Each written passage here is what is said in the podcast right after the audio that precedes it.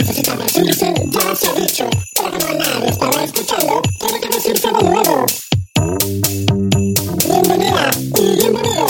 Esto es un podcaster. En cada episodio te comparto una contenido de formas de podcasts, newsletters, videos, audiolibros y redes sociales. Tus invitatorias son útiles para mejorar tu día. Ayudarte cuando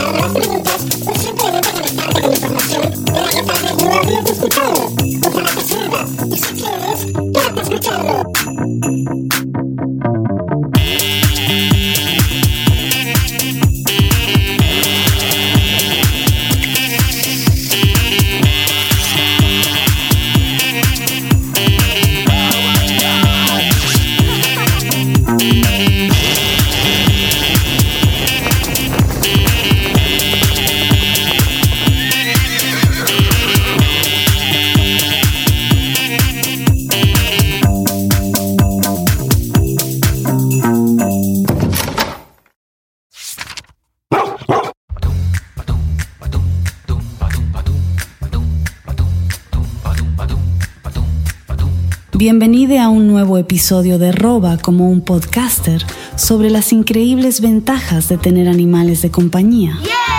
Prepárate para descubrir cómo estos compañeros peludos, emplumados o escamosos pueden mejorar tu vida de forma asombrosa.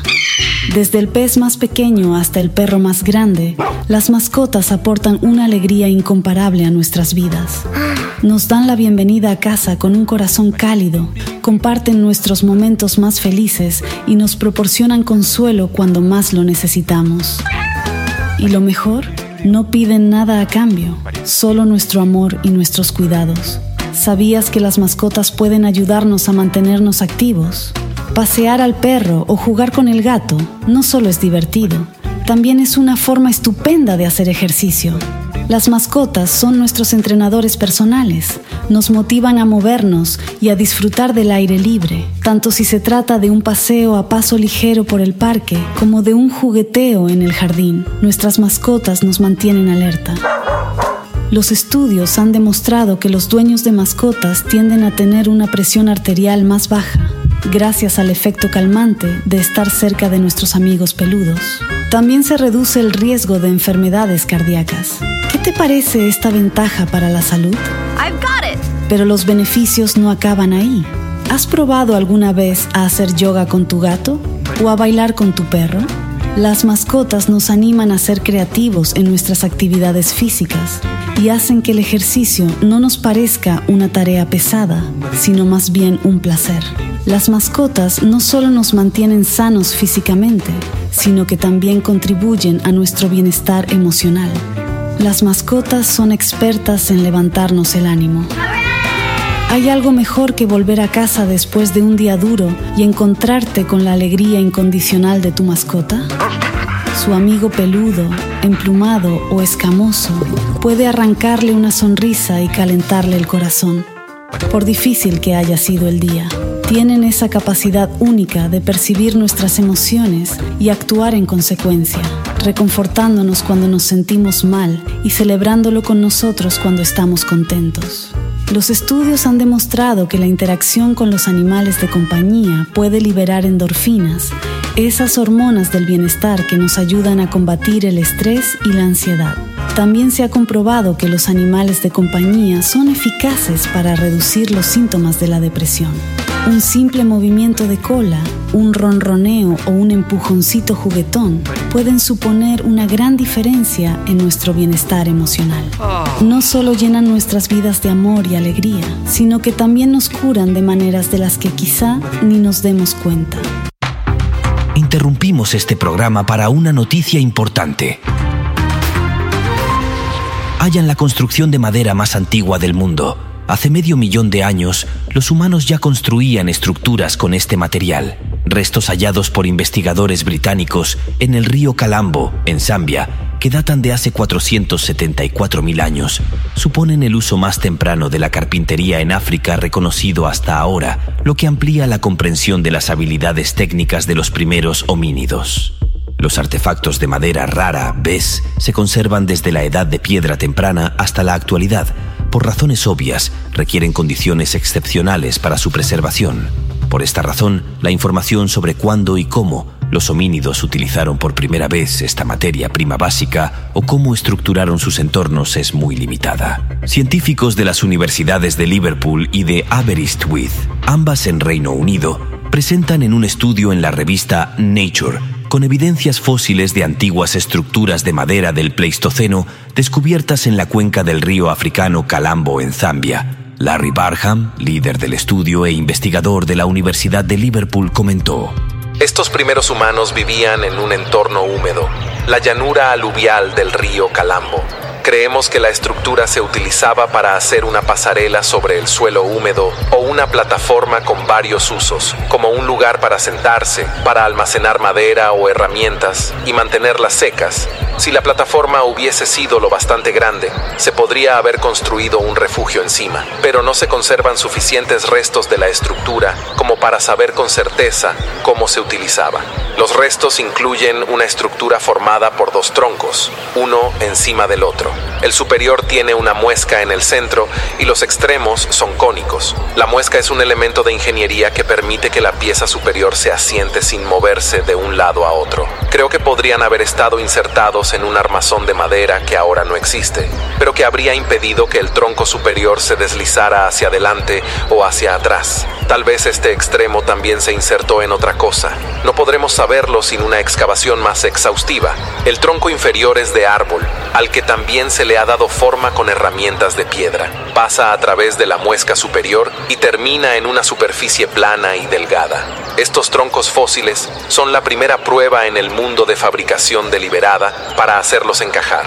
Hasta ahora, los indicios del uso humano de la madera se limitaban a su empleo para hacer fuego, cavar palos y fabricar lanzas. La especie a la que pertenecen estos restos es Combretum seigeri, un árbol tropical que aún crece en la zona en la actualidad y que se sigue utilizando para madera general en la construcción. Cuando la madera se seca es muy duradera. Las raíces se utilizan para hacer cestas y algunas partes del árbol tienen propiedades medicinales. El corte y la forma de la madera de los árboles es algo distintivo de los hallazgos de las cataratas de Calambo. La estructura y algunas de las otras herramientas de madera encontradas son grandes y no fáciles de transportar. No serían el tipo de herramientas que llevarían los grupos nómadas, este hallazgo ha cambiado mi forma de pensar sobre nuestros primeros antepasados. Eran más parecidos a nosotros de lo que pensamos. Transformaron su entorno para hacer la vida más fácil, aunque solo fuera haciendo una plataforma en la que sentarse junto al río para hacer sus tareas cotidianas.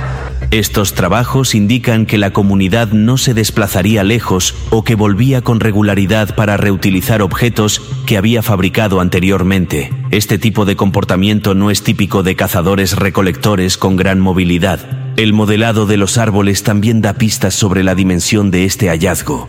Para mí es el primer ejemplo de un entorno construido en el que los humanos utilizaron materiales locales para crear algo nuevo en su paisaje. En un artículo que acompaña al estudio, la arqueóloga Anemieke Milks resalta también que estos hallazgos revelan el momento en el que las personas comenzaron a alterar estructuralmente el planeta para su propio beneficio. Este hallazgo ha cambiado mi forma de pensar sobre nuestros primeros antepasados. Olvídese de la etiqueta edad de piedra. Fíjese en lo que hacía esta gente. Fabricaban algo nuevo y grande, con madera.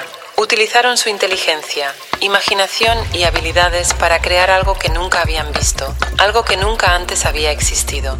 El yacimiento de las cataratas de Calambo, en el río del mismo nombre, se encuentra sobre una cascada de 235 metros de altura en la frontera de Zambia con la región tanzana de Rukwa, al borde del lago Tanganika. La zona está en la lista provisional de la UNESCO para convertirse en Patrimonio de la Humanidad por su importancia arqueológica. Los nuevos métodos de datación nos permiten fechar mucho más atrás en el tiempo y reconstruir yacimientos que nos hacen vislumbrar la evolución humana. Geoff Duller, científico de la Universidad de Aberystwyth, nos dijo: Probamos microscopía para estudiar las marcas de herramientas y espectroscopia infrarroja para analizar la superficie de la madera en busca de rastros de combustión y evidencias de mineralización. A esta edad tan avanzada, datar los hallazgos es todo un reto. Estos nuevos métodos de datación tienen implicaciones de gran alcance ya que nos permiten fechar mucho más atrás en el tiempo y reconstruir yacimientos que nos hacen vislumbrar la evolución humana.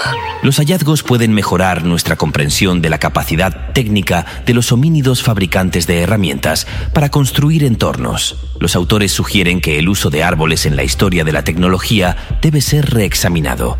Encuentra el enlace al artículo original en las notas del episodio. Nos vamos de vuelta a arroba como un podcaster.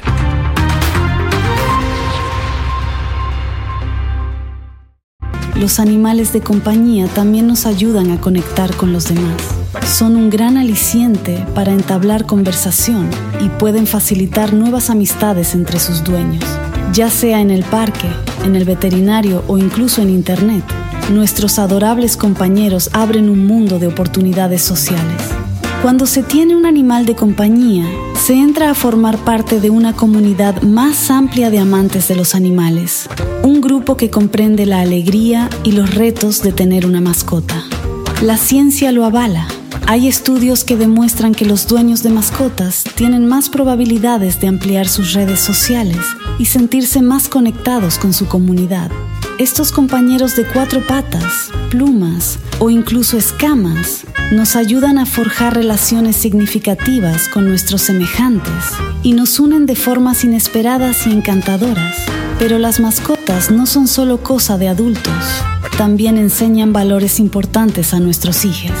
Tener un animal de compañía enseña valores importantes como la responsabilidad y el compromiso.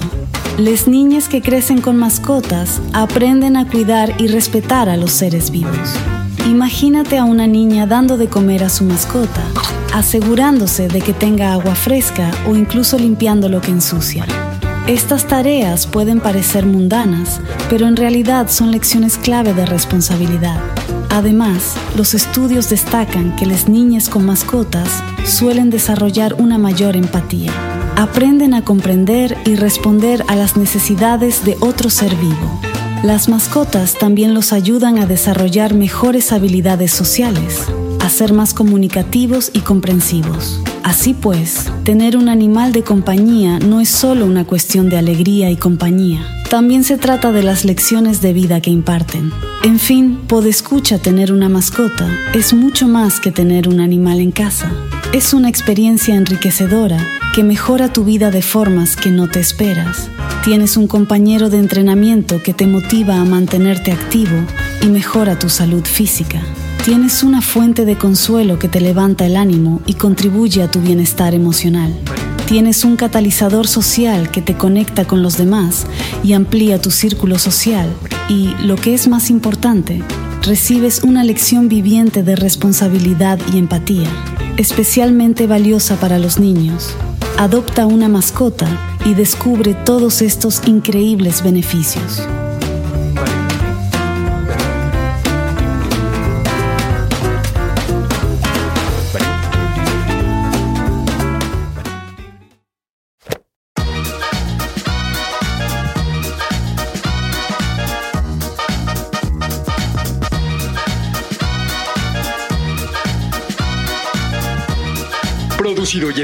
En la ciudad de Los Ángeles por Producciones Sonoras México.